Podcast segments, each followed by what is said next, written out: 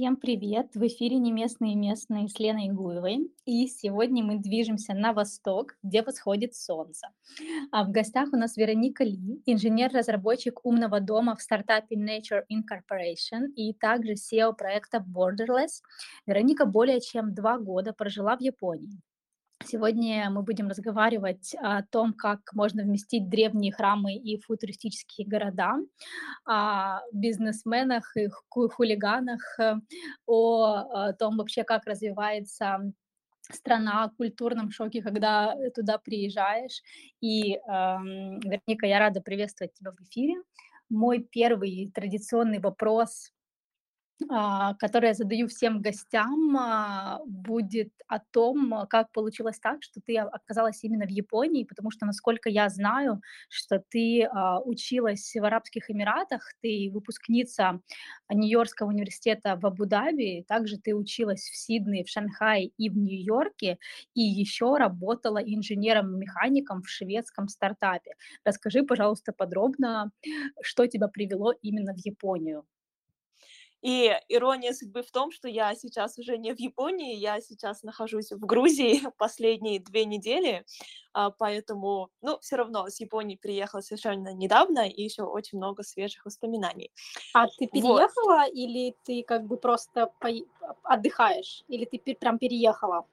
Можно сказать, что прям переехала. То есть квартиры в Японии больше нету. Дом тоже непонятно уже где, поэтому можно сказать, что пока я осела в Грузии. Отлично. Ну, в любом случае, мы сегодня разговариваем о Японии, потому что ты Да. переехала недавно. А, окей, расскажи, пожалуйста, тогда, как получилось так, что ты в итоге оказалась в Японии после а, США, Китая Конечно. и а, Эмиратов? Да, да, спасибо, что уже упомянули немножечко моей предыстории. То есть, да, я была в университете в Арабских Эмиратах, и на четвертом курсе, как, в принципе, происходит со всеми выпускниками, а, стал вопрос трудоустройства. И на тот момент я знала, что я во-первых, не хотела бы возвращаться домой, а сама я из Узбекистана, Мгм. и в то же время не хотела оставаться в Эмиратах, а, скорее просто потому, что я-то уже была там 4 года, и, в принципе, это достаточный срок, чтобы много чего узнать, много чего дать этому месту, и хотелось просто чего-то нового. Вот, но в то же время для меня было очень важно, чтобы я э, карьерно реализовалась, и на тот момент э, моя мечта была именно создавать hardware. То есть Мгм. это не приложение, это именно физические устройства, как вот телефоны, какие-то девайсы, наушники. И именно для данной индустрии Азия э, это более хороший вариант, э, в принципе, потому что они находятся, все азиатские страны, они находятся возле Китая, либо это сам Китай, где, как мы все знаем, э, происходит практически все производство, те же айфоны, в принципе, все, чем мы пользуемся, происходит в Китае, А, поэтому в азиатских странах именно эта индустрия развита больше. И понятное дело, что из азиатских стран Япония была таким очевидным победителем, тем более, что в детстве я тоже смотрела аниме, я помню, как я их стримила на всяких бесплатных узбекских сайтах, где-то я читала пиратскую мангу, в общем, были с детства такие а, интерес в Японии. Откровенно не скажу, что это прям была моя мечта пожить в Японии, но, несомненно, был интерес. Вот. И на самом деле на окончательное решение меня подтолкнул на тот момент мой молодой человек, сейчас уже муж. Мгм. Он сам из Японии, и мы вот вместе учились в университете. И на момент, когда я решала, куда бы поехать, у него уже было приглашение работы в Токио. Мгм. И у меня было приглашение такой контрактной работы на год именно вот удаленно в Швеции. И, в принципе, им было все равно, где я нахожусь, Япония, Эмираты, Узбекистан, им главное, чтобы я работала. Но поскольку это была контрактная работа, она заканчивалась ровно через год, я знала, что после этого мне нужно найти какое-то более перманентное место. И вот тогда пришел мой молодой человек и просто говорит, а что, если мы с тобой вместе приедем в Японию, ты просто Мгм. посмотришь, как тебе, как жизнь, как страна, как перспективы, потому что я до этого никогда не была. И плюс он говорит, я тебе, конечно же, помогу, потому что когда есть носитель языка, это заметно упрощает жизнь. И вот, в принципе, таким образом мы вдвоем приехали сразу после выпуска из университета. Я даже не заезжала домой, вот просто прямиком Абу-Даби, Токио. А, и все пошло хорошо, как говорится, the rest is history. Я нашла там работу, и вот прожила даже не два года, уже два с половиной года, можно сказать. Ух ты! А, слушай, тогда у меня следующий вопрос. Расскажи, пожалуйста, как проходила твоя адаптация, или, может быть, э, какие изменения произошли с тобой после того, как ты сменила Абу-Даби на Японию, потому что это все-таки кардинальная вообще смена культуры, стра- ну, стран в том числе, и языковой тоже барьер, скорее всего, какой-то был. Расскажи немножко, как ты себя чувствовала там в первые, наверное, несколько месяцев или даже полгода. Да, э, языковой барьер — это вообще отдельная тема, о которой можно очень долго говорить. Э, и также адаптация, если честно, мне кажется, в Японии она не заканчивается просто никогда, потому что очень много чего ты раскрываешь, чем дольше ты живешь, тем больше какие-то новые слои культуры открываются. Вот я уехала, мне до сих пор кажется, что я там еще могу пять лет прожить и все равно чувствовать себя полным туристом, не знающим, что, где, когда, почему. Но эм, если говорить прям о адаптации, то Возможно, многие ждут от меня какого-то рассказа эмоционального, о огромном культурном шоке, потому что я иногда читала блоги, смотрела видео, и там начинается «Я вышел из аэропорта, это просто другая вселенная, чистые улицы», то есть вот эмоции прольются. И, э, честно, у меня не было прям такого эмоционального периода адаптации, э, и все было довольно-таки гладко. Я думаю, что ну, здесь, наверное, две причины. Первое это то, что вот как а, ты упоминала, что я пожила, в принципе, в нескольких странах, причем каждая uh-huh. из них была очень колоритная, да, то есть вот Эмираты, там очень да. богатая культура, Америка, Китай, и это все-таки промывает голову. Uh-huh. И когда я ехала, я, можно сказать, ехала уже без каких-то ожиданий, без каких-то предвзятостей, вот просто я думала, приеду с открытой душой, посмотрю, что да как, и это очень спасает от разочарований, то есть Uh, нету такого, что, а, я ожидал там, что везде будут высотки, а ты приезжаешь и, например, ну, в первые полгода я жила, можно сказать, в такой японской деревне, где близко не было ощущения, что вот это такой мегаполис, но разочарований не было, потому что не было никаких ожиданий. Вот, наверное, это первая причина, почему было э, гладко. Ну и вторая, конечно, потому что я приехала с человеком, который говорит на языке, mm-hmm. что особенно в Японии это просто незаменимая вещь. я вот низкий поклон, снимаю шляпу просто перед всеми иностранцами, которые выживают там сами. Потому что я не знаю, как они это делают, как бы вся эта бумажная волокита с банками, с квартирами, я вот, честно, я просто не представляю, как они это делают. Знаю, что некоторым помогают компании, uh-huh. особенно те, которые активно нанимают иностранцев. Например, есть Rakuten, это вот в принципе, они делают все. они делают и у них магазины, и мобильный интернет. В общем, огромная такая корпорация, и вот они очень uh-huh. активно нанимают иностранцев. И я знаю, что они им помогают и квартиру найти, и все оформить. Но если ты вот просто приезжаешь сам, без японского, ну вот это вот я прям не знаю, как это все можно провернуть. Вот, поэтому, конечно, самое сложное в адаптации вот для меня было именно социальный аспект, uh-huh. потому что мне кажется, он у меня был даже усиленный, потому что я приехала сразу из университета, и в университете у меня был маленький кампус, где все мои друзья жили просто там в 10 метрах от меня, я их видела каждый день. Uh-huh. А здесь ты, во-первых, приезжаешь в огромный город, где все раскиданы просто на там десятки километров, и, во-вторых, ты еще не говоришь на языке. То есть одиночество гарантировано. Вот, и я а. думаю, что. Да, у меня тогда, я тебя перебила, ты хотела мысль закончить. Да, я хотела сказать, что мне кажется, это, наверное, не только относится к Японии, а в принципе к любому другому переезду, особенно если ты не говоришь на языке. Да даже если ты и говоришь, я вот в Грузии две недели, я встретилась только с двумя людьми, потому что отходила, поэтому это, наверное, типичная проблема для людей.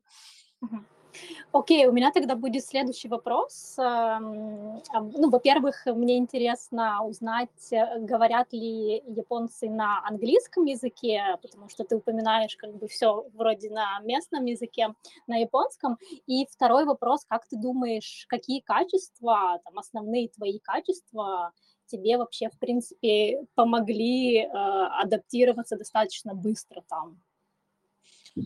Насчет языка, э, если честно, говорят довольно-таки мало людей на английском. И это тоже очень сильно зависит от района.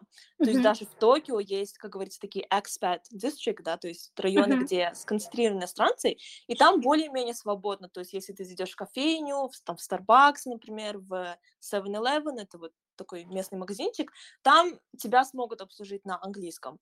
Если ты уедешь больше такую, как называется, пригород, или даже просто вот крайние районы Токио, то там а, этот процент англоязычных заметно падает. И что я заметила, это то, что, ам, в принципе, в школьном образовании, в японских школах они усиленно, ну не усиленно, но они учат английский. То есть они довольно-таки хорошо читают и пишут, мне кажется, даже лучше, чем вот то, что учат нас в русскоязычных школах. Но они Мгм. все очень сильно стесняются, они боятся, они, в принципе, ну, я не знаю, это даже стеснение или это просто какая-то часть культуры. Вот бывает, что ты подходишь, может быть, к кассе или к какому-то месту и говоришь, do you speak English, да, то есть вы говорите на английском, и они начинают, oh, no, sorry, I don't speak English, в таком идеальном английском, и я думаю, ты только что заговорил со мной на английском, как бы, почему, почему ты не можешь а, свободно это делать, то есть они откровенно так борются с тобой, что они не говорят на английском, делай это на английском.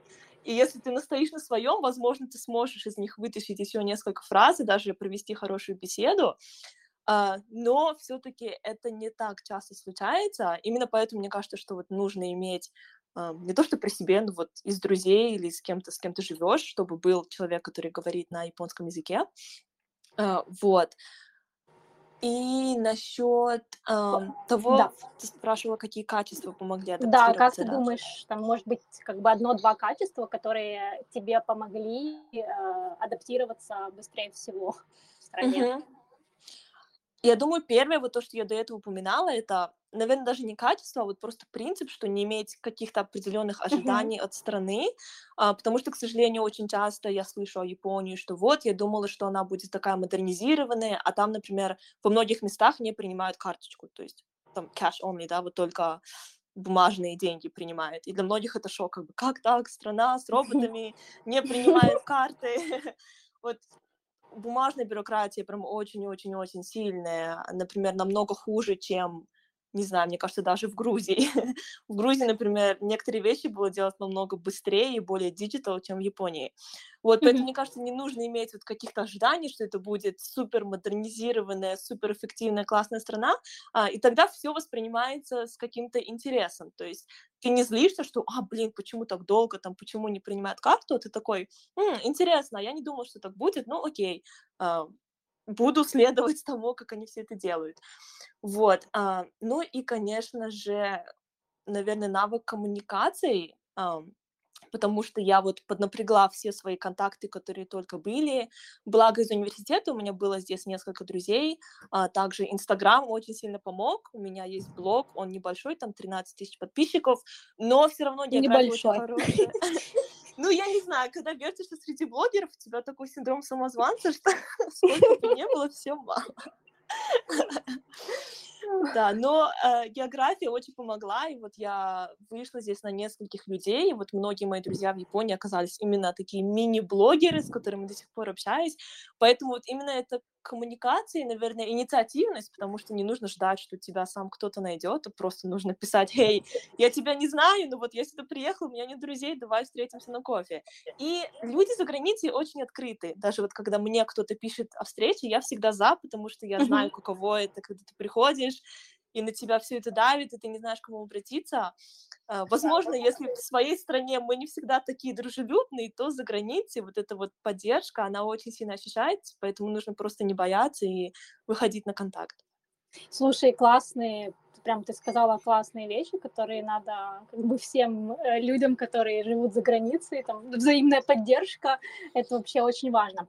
А, окей, давай тогда движемся дальше, и я хочу тебя немножко побольше расспросить о твоей профессии, потому что все-таки инженер-разработчик, ну как бы это не новое, но очень интересно от тебя именно услышать. И расскажи, пожалуйста, вообще, как проходила э, поиск работы именно в Японии, учитывая то, что у тебя не было японского языка, и немножко о своей профессии, почему ты хотела именно делать вот э, как бы именно это направление, насколько я знаю, оно достаточно узкое.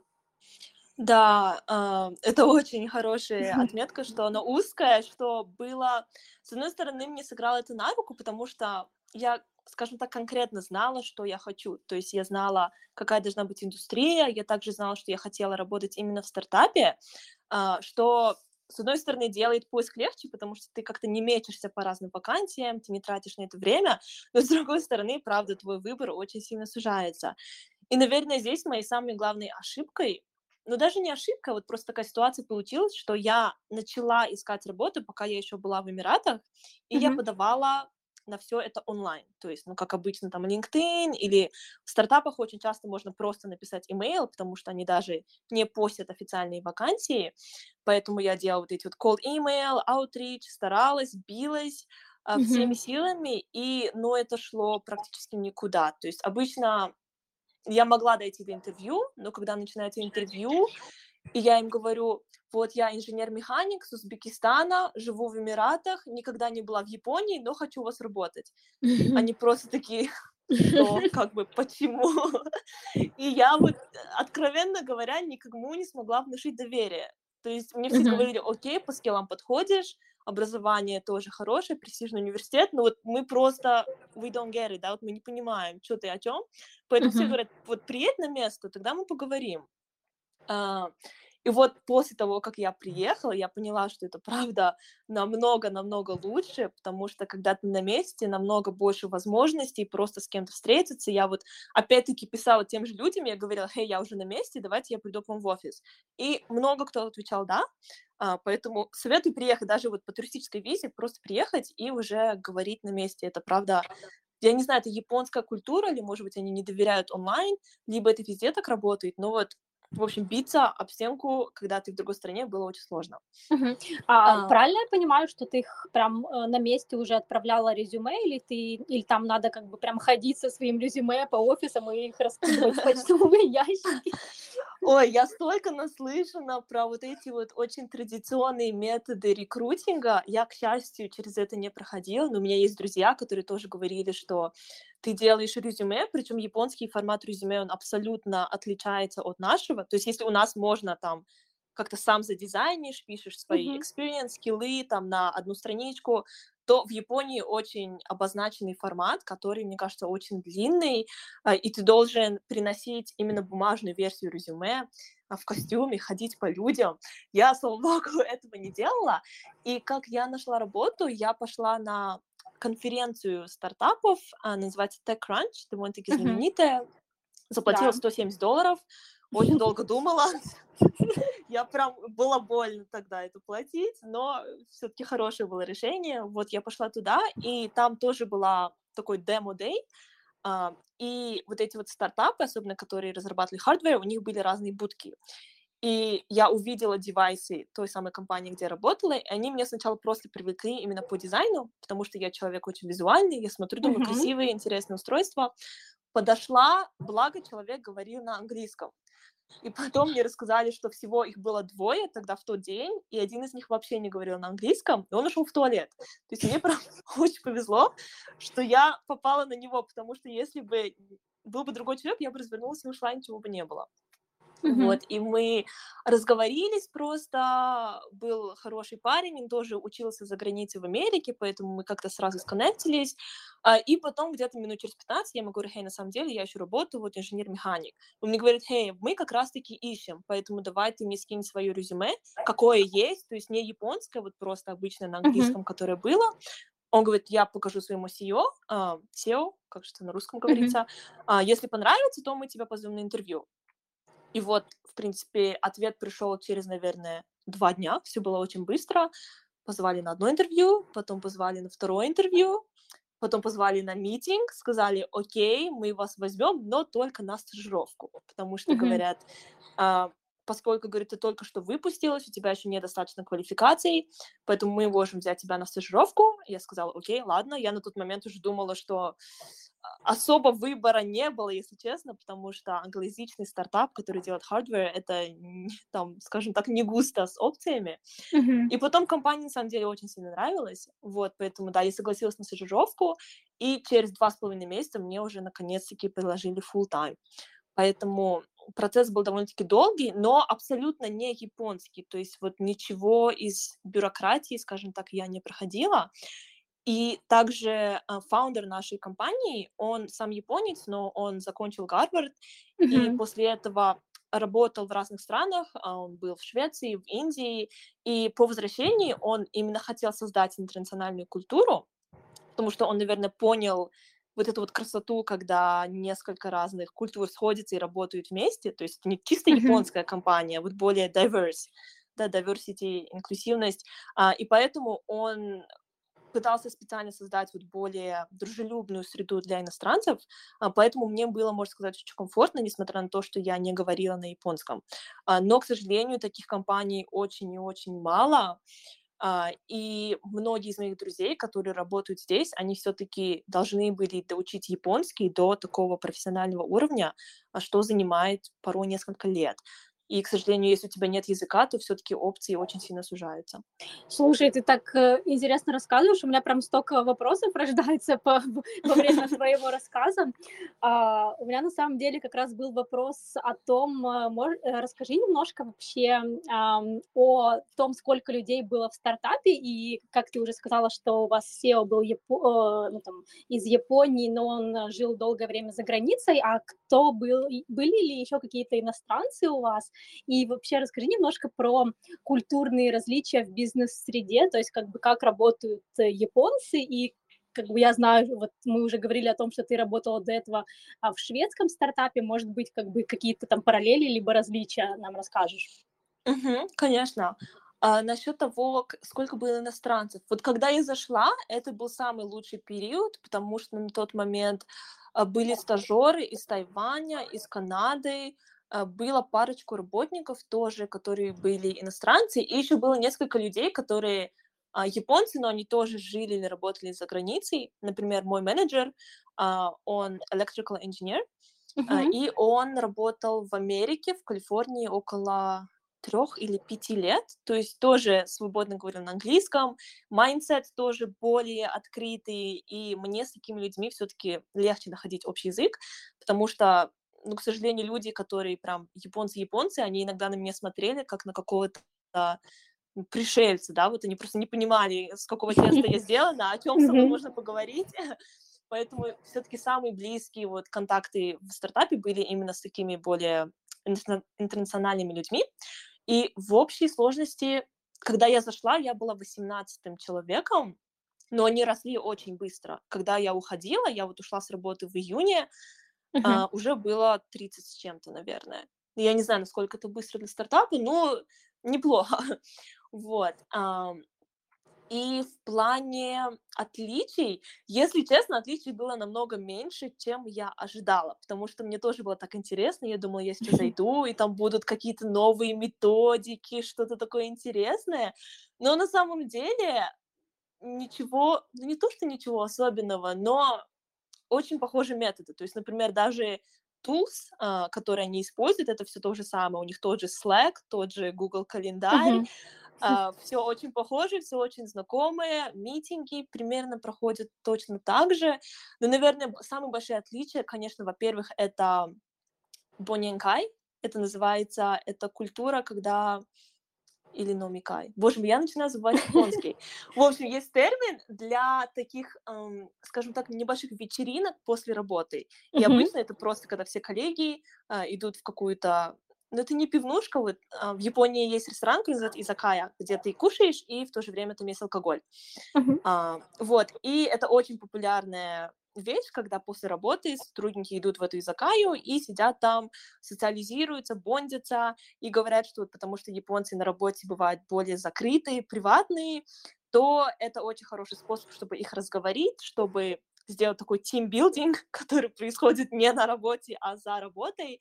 И меня предупреждали, что, несмотря на то, что эти события за а, пределами рабочего дня, все равно лучше идти, потому что ты можешь что-то упустить, ты можешь потерять какой-то контакт или там твою идею не примут.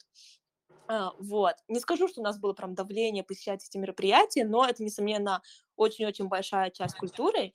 И я тоже заметила, что во время рабочего дня они социализируются намного меньше, чем вот то, что я видела в других странах.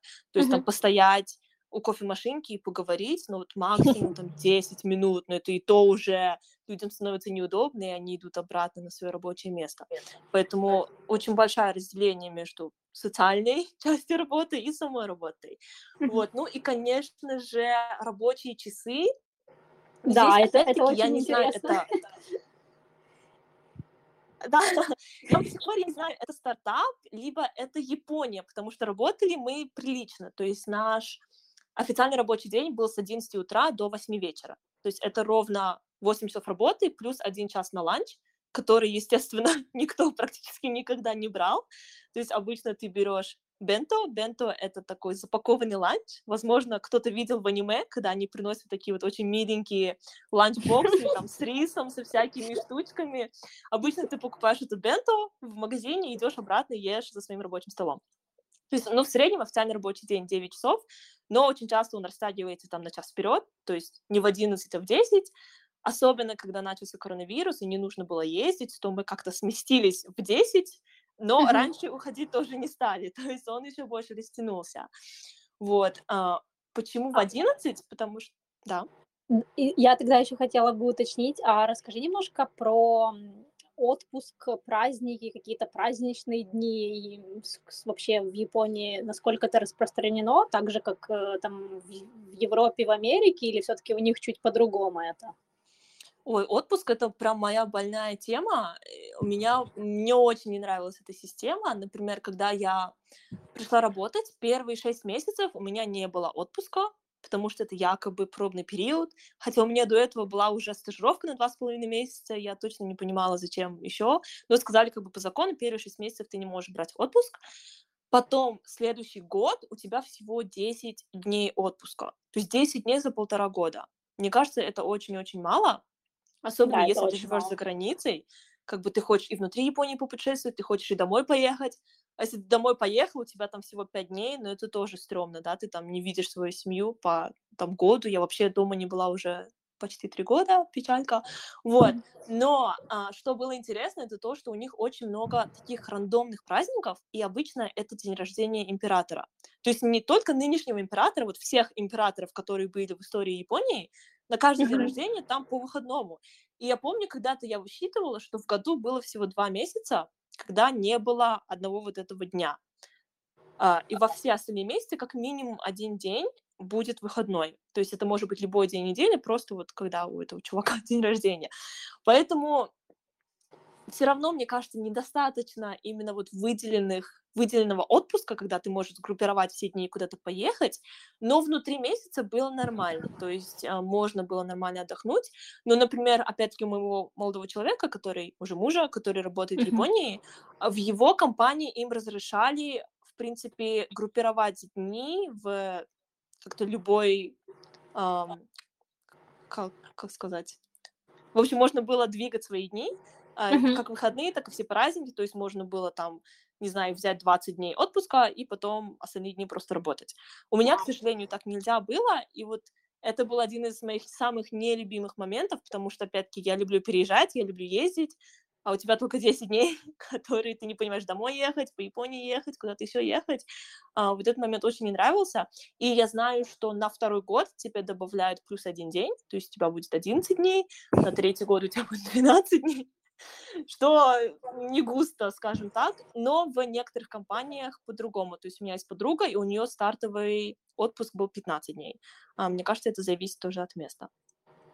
Да, ну, в принципе, если ты говоришь, что там есть вот эти вот национальные праздники, которые там 100, ну, как бы 100% есть один-два раза в месяц, то, наверное, это как-то спасает. Ну, конечно, это, опять же, подчеркивает то, что мы все знаем вот эту вот замечательную историю про то, что японцы работают больше всех, А. Ой, у меня очень много мнений по этому поводу. Вот честно, я могу долго об этом говорить, но мне кажется, это вот эта вот концепция существует в больших традиционных компаниях, которые все еще управляются такими пожилыми японскими мужчинами, у которых немножко консервативные старые. больше, да, да, да, да, да. Но что я слышу, это то, что они работают скорее на показуху, то есть там, ну, опять-таки, такие правила, которых много кто слышал, что нельзя уходить раньше босса, да, то есть даже если ты закончил свое задание, но твой босс сидит, ты будешь сидеть, и то есть ты будешь создавать эту имитацию, что ты работаешь, на самом деле ты можешь просто там ручкой вертеть за столом. А, к сожалению, это то, что я слышу очень часто, поэтому в плане именно рабочего аутпута это не так mm-hmm. много, но в плане часов кажется, что вот, да, они сидят, даже болеют, надевают маску и сидят. А, но это сейчас очень сильно меняется, во-первых. Но все стартапы, все новые компании, абсолютно такого нету. То есть у нас вот если люди сидят, значит, они работают. Это было очень очевидно. А, если ты захотел уйти, ты мог уйти. У тебя такого нету, что нужно перед кем-то отчитываться, нужно извиняться, ой, можно я уйду пораньше. А, довольно-таки хорошая культура. И также я знаю, что, в принципе, вопрос ментального здоровья в Японии сейчас наконец-таки начинает подниматься потому что, к сожалению, суициды — это была очень-очень большая проблема, поэтому я надеюсь, что все-таки большие компании тоже последуют этому тренду и перестанут создавать эту имитацию работы, которая вообще никому ничего хорошего не дает. А, слушай, интересно.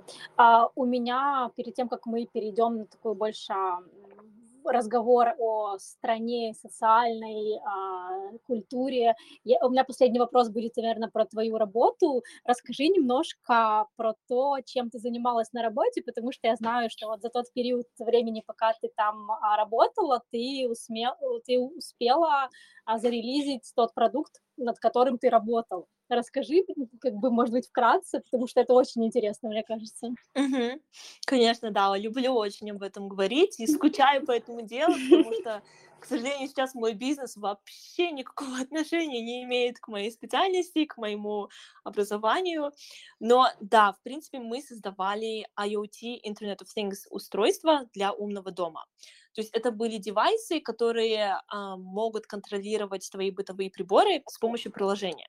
То есть, например, кондиционер, ты можешь его контролировать через телефон, либо через Алексу или Google Home, вот такие вот умные uh-huh. спикеры.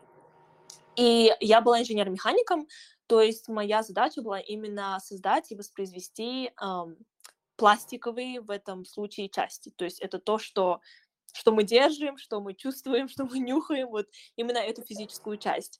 А, и как раз-таки на момент, когда я пришла в компанию, только вот начался началась подготовка к релизу нового устройства. То есть оно было не абсолютно новое, это было второе поколение уже существующего устройства. И мои задачи были очень интересные, и они, в принципе, менялись практически каждый месяц по ходу а, прогресса разработки устройства. Uh-huh. То есть начали мы именно с концепцией, то есть я больше всего работала именно с дизайнером, у нас был замечательный талантливый дизайнер, и мы как раз-таки обдумывали форму, функции, эстетику, а, такие, наверное, менее технические вещи, а вот просто то, как мы видим финальный продукт. Потом пошла именно моя часть, где нужно было вот эту вот концепцию уже превратить в настоящее устройство, которое можно будет воспроизвести на фабрике.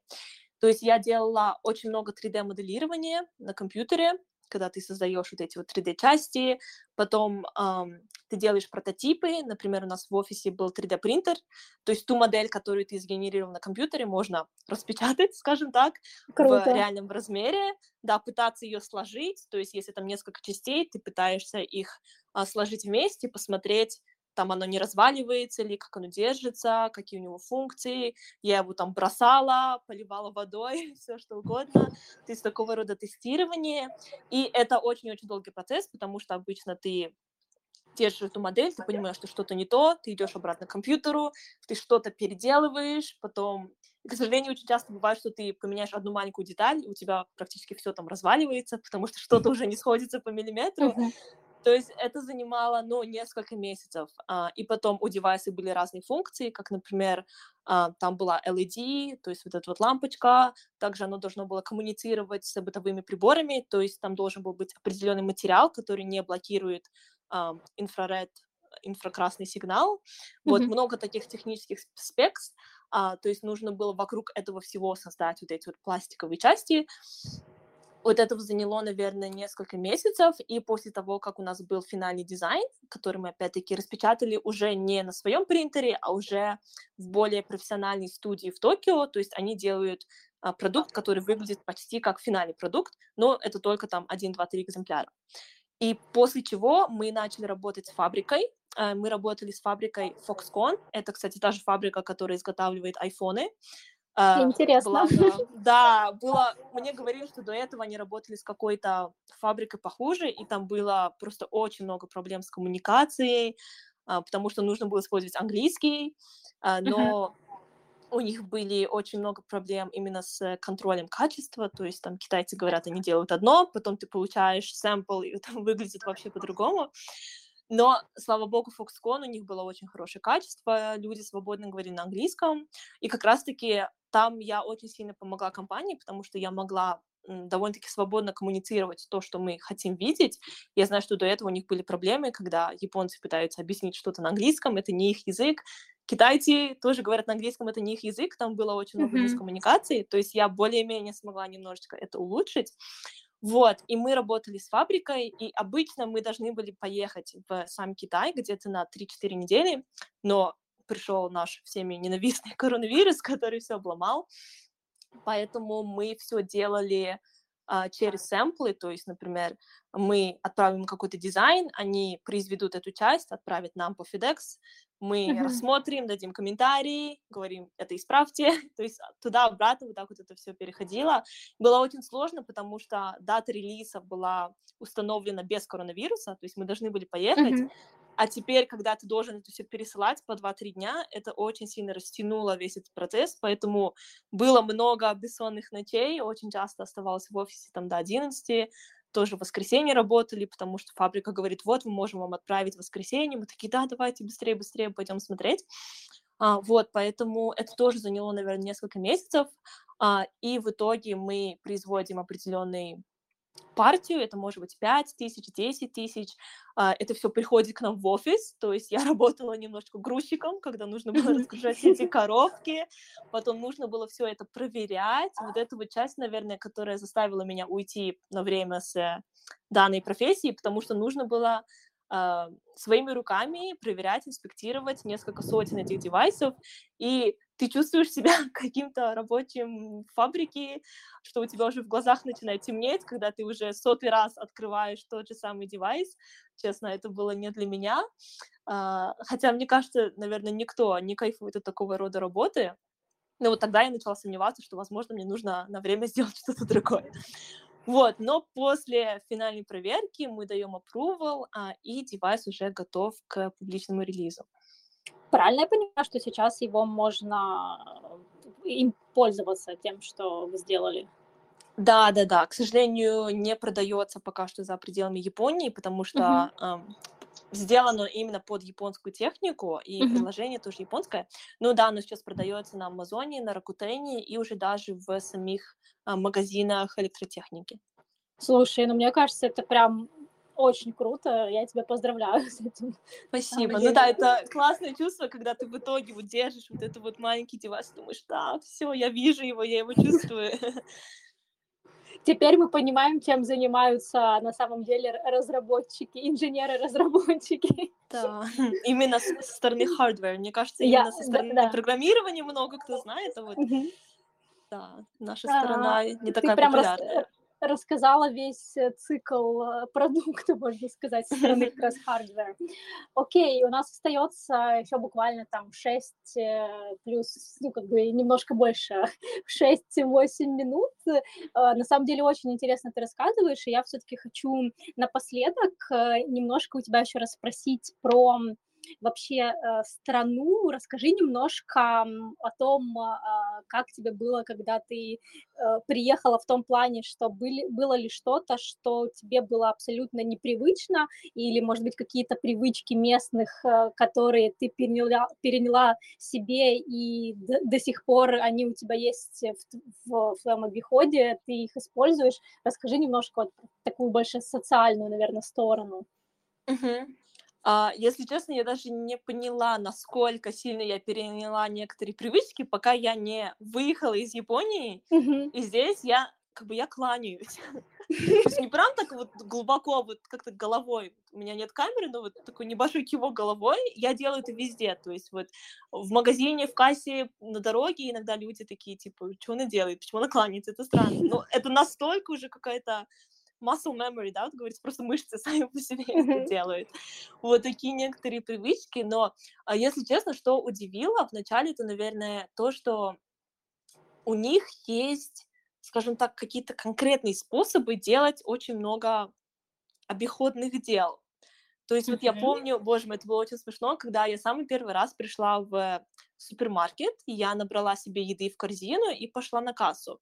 Я не знаю, как в России, но вот я жила до этого в Эмиратах, в принципе, в Грузии то же самое, когда ты подходишь к кассе, ты должен выгрузить все свои товары. Мгм. Правильно? У вас тоже так делается? Ну, я живу в Германии, но да, в России тоже ага. Вот.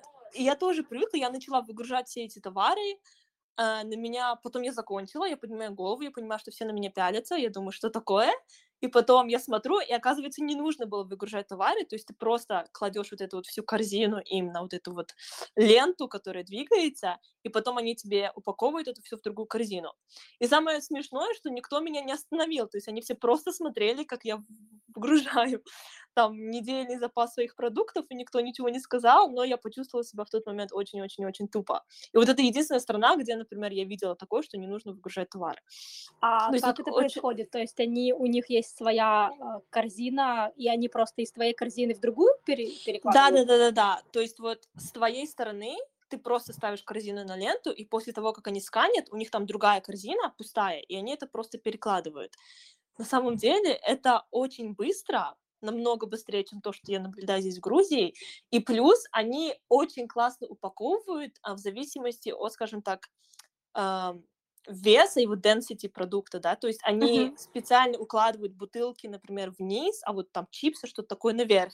И это очень классно, они невероятно красиво это все упаковывают, то есть потом, когда ты забираешь эту корзину, тебе настолько приятно, что вот люди не помяли там твою булочку где-то под бутылками, это на самом деле очень-очень логично. Вот много вещей, которые они делают, это просто make sense, как говорится, это должно быть тоже в других странах.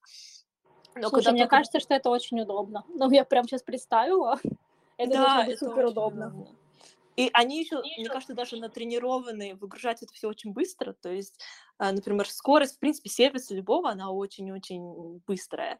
Но, в принципе, когда ты приезжаешь, ты чувствуешь, как будто ты не умеешь жить, вот как будто ты какой-то ребенок, которому нужно заново учиться покупать вещи, там, стирать, а, вот какие-то очень базовые действия ты начинаешь переучиваться, потому что у них везде есть какие-то определенные способы, и, конечно же, они довольно-таки строго следуют правилам. Тот же, например, очереди ам, всегда, например, когда ты заходишь в поезд, у них на земле есть разные разметки, где нужно вот здесь будут стоять люди, которые заходят, здесь будут стоять люди, которые выходят, и все на самом деле следуют этому правилу. То есть на самом деле все очень-очень удобно, очень комфортно, но нужно время, чтобы ко всему этому привыкнуть и перестать выделяться, когда ты мечешься и не понимаешь, где конкретно тебе нужно стоять. Э, Слушай, ты сказала про поезд, у меня сразу же почему-то вспомнилось, э, очень часто можно там в интернете увидеть э, видео, когда в метро есть специальный человек, который заталкивает людей, это правда? О, кстати, я очень много спорила об этом со своим другом, и к чему мы пришли, это то, что на самом деле я никогда такого не видела. Ага. Я видела, как люди давились, я сама давилась до такой степени, что вот если ты там поднимешь руку что-то почесать у себя на голове, ты ее уже не опустишь, вот ты просто Мгм. будешь ехать так. Но а, потому что коронавирус начался в Японии, но у нас был локдаун в марте Да. 2019 То есть, ну, большая часть моего времени в Японии все-таки была без давок, потому что мы почти все работали из дома. Но про этих людей, которые заталкивают, в общем, мы подумали о том, что а, есть такие люди, и они делают это для того, чтобы никто внутри вагона не сбился. Потому что если кто-то внутри вагона начнет толкать другого, это может вызвать некий хаос, потому что это, ну, не цивильно, да, вот почему ты меня толкаешь, неудобно, а если это делает Мгм. работник, то как бы не на кого выплескивать всю свою злость, и думаешь, ну окей, если работник это делает, значит, так это надо делать. Вот, поэтому подумали, что это такой способ не вызывать агрессию среди э, бедных людей, набитых в вагоне. Все, теперь мы поняли причину. Я не знаю, это правда или нет. Это наша теория. Вот мы, правда, Яра тоже обсуждали это два часа, потому что вот до сих пор тоже я не понимаю точно почему.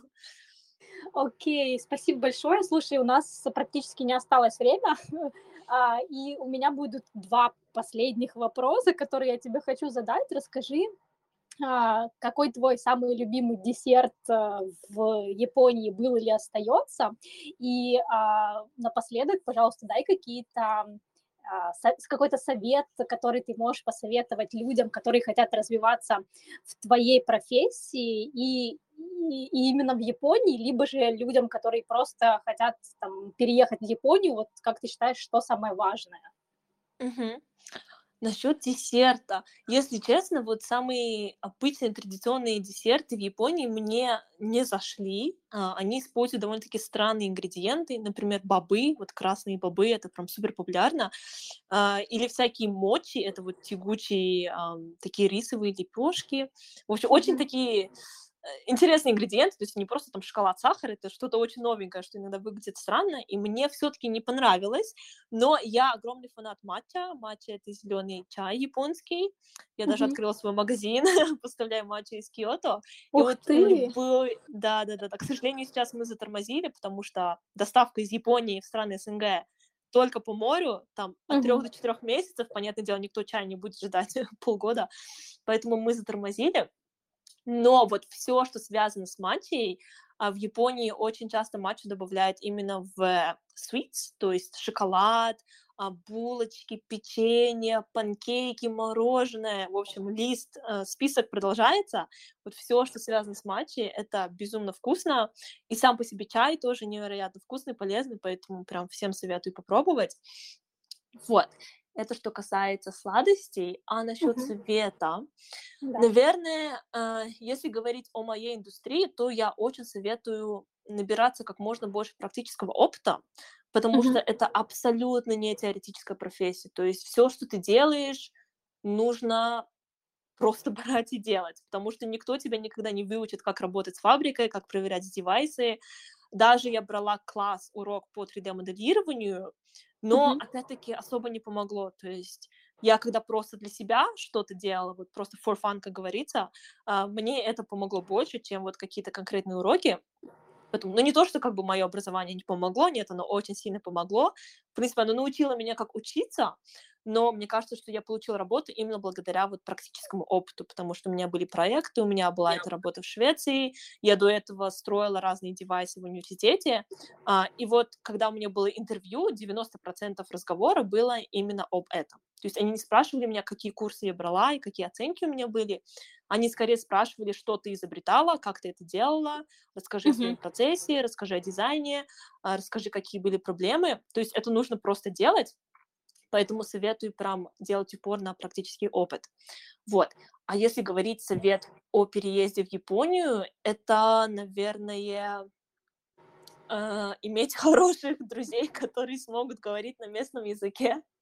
Честно, вот это номер один, что улучшит вашу жизнь. И японцы замечательные, они очень милые, очень дружелюбные, просто все такие лапочки, поэтому я правда советую даже выйти в тот же Tinder, например, или Bumble, Uh, или всякие разные приложения, и вот просто найти себе какого-то друга, uh, который сможет ответить на пару вопросов, когда вы приедете, uh, потому что, ну, правда, это очень сложно, если ты не понимаешь, что тебе дают. Еще очень часто там много бумаги, то есть ты даже не можешь использовать Google Translate, там сайт перевести, это просто бумага. И ты пытаешься через вот, как в Google же есть, где можно переводить фотографию, но обычно это какой-то месс, там невозможно понять, что происходит, поэтому да, найдите кого-то локала, э, который сможет вам помочь. Отлично. Слушай, спасибо тебе большое за советы и в профессии, и, в принципе, э, для самой страны. А у нас, к сожалению, подошло наше к концу время эфира, но с тобой было так классно разговаривать, я бы еще продлила. Зовите а, еще раз. Обязательно. А, скажи, пожалуйста, как тебя можно найти, если наши слушатели или которые сейчас слушают, или потом, которые послушают подкаст, как тебя можно найти, как, куда тебе написать, расскажи, пожалуйста. Конечно, да, буду рада познакомиться. Если, опять-таки, есть какие-то вопросы по Японии, то обязательно пишите. А, плюс у меня мой муж японец, и если вам нужно что-то перевести, что-то, что я не смогу, то я всегда могу его попросить. Поэтому вот я могу стать вашим тем контактом, о котором я только что говорила, чтобы Отлично. был местный. Вот, а, да, куда писать? А, если вам просто интересно последить за мной, то у меня как блог в Инстаграме довольно-таки активный. Ссылочка, кажется, была у вас. Borderless, да? А Borderless — это аккаунт именно моей компании сейчас, а, а вот мой Инстаграм — это It's Veronica Lee. Uh-huh. Вот. И, но если писать, то лучше писать в Телеграм, потому что э, Инстаграм сообщения тупят, гонят, непонятно что там, постоянно какой-то хаос. Поэтому, чтобы я ответил, лучше писать вот сюда вот в Телеграм, который, через который я сейчас говорю. Отлично. Спасибо тебе большое еще раз за эфир, и спасибо, спасибо всем, кто вам. нас слушал. До новых встреч. Всем пока-пока. Спасибо, пока. Это был подкаст «Не местные местные». Если у вас остались вопросы к гостю передачи или вы сами хотите стать героем выпуска, пишите в редакцию «Радио Место». Все ссылки можно найти в описании выпуска. До встречи в новой стране. Пока-пока.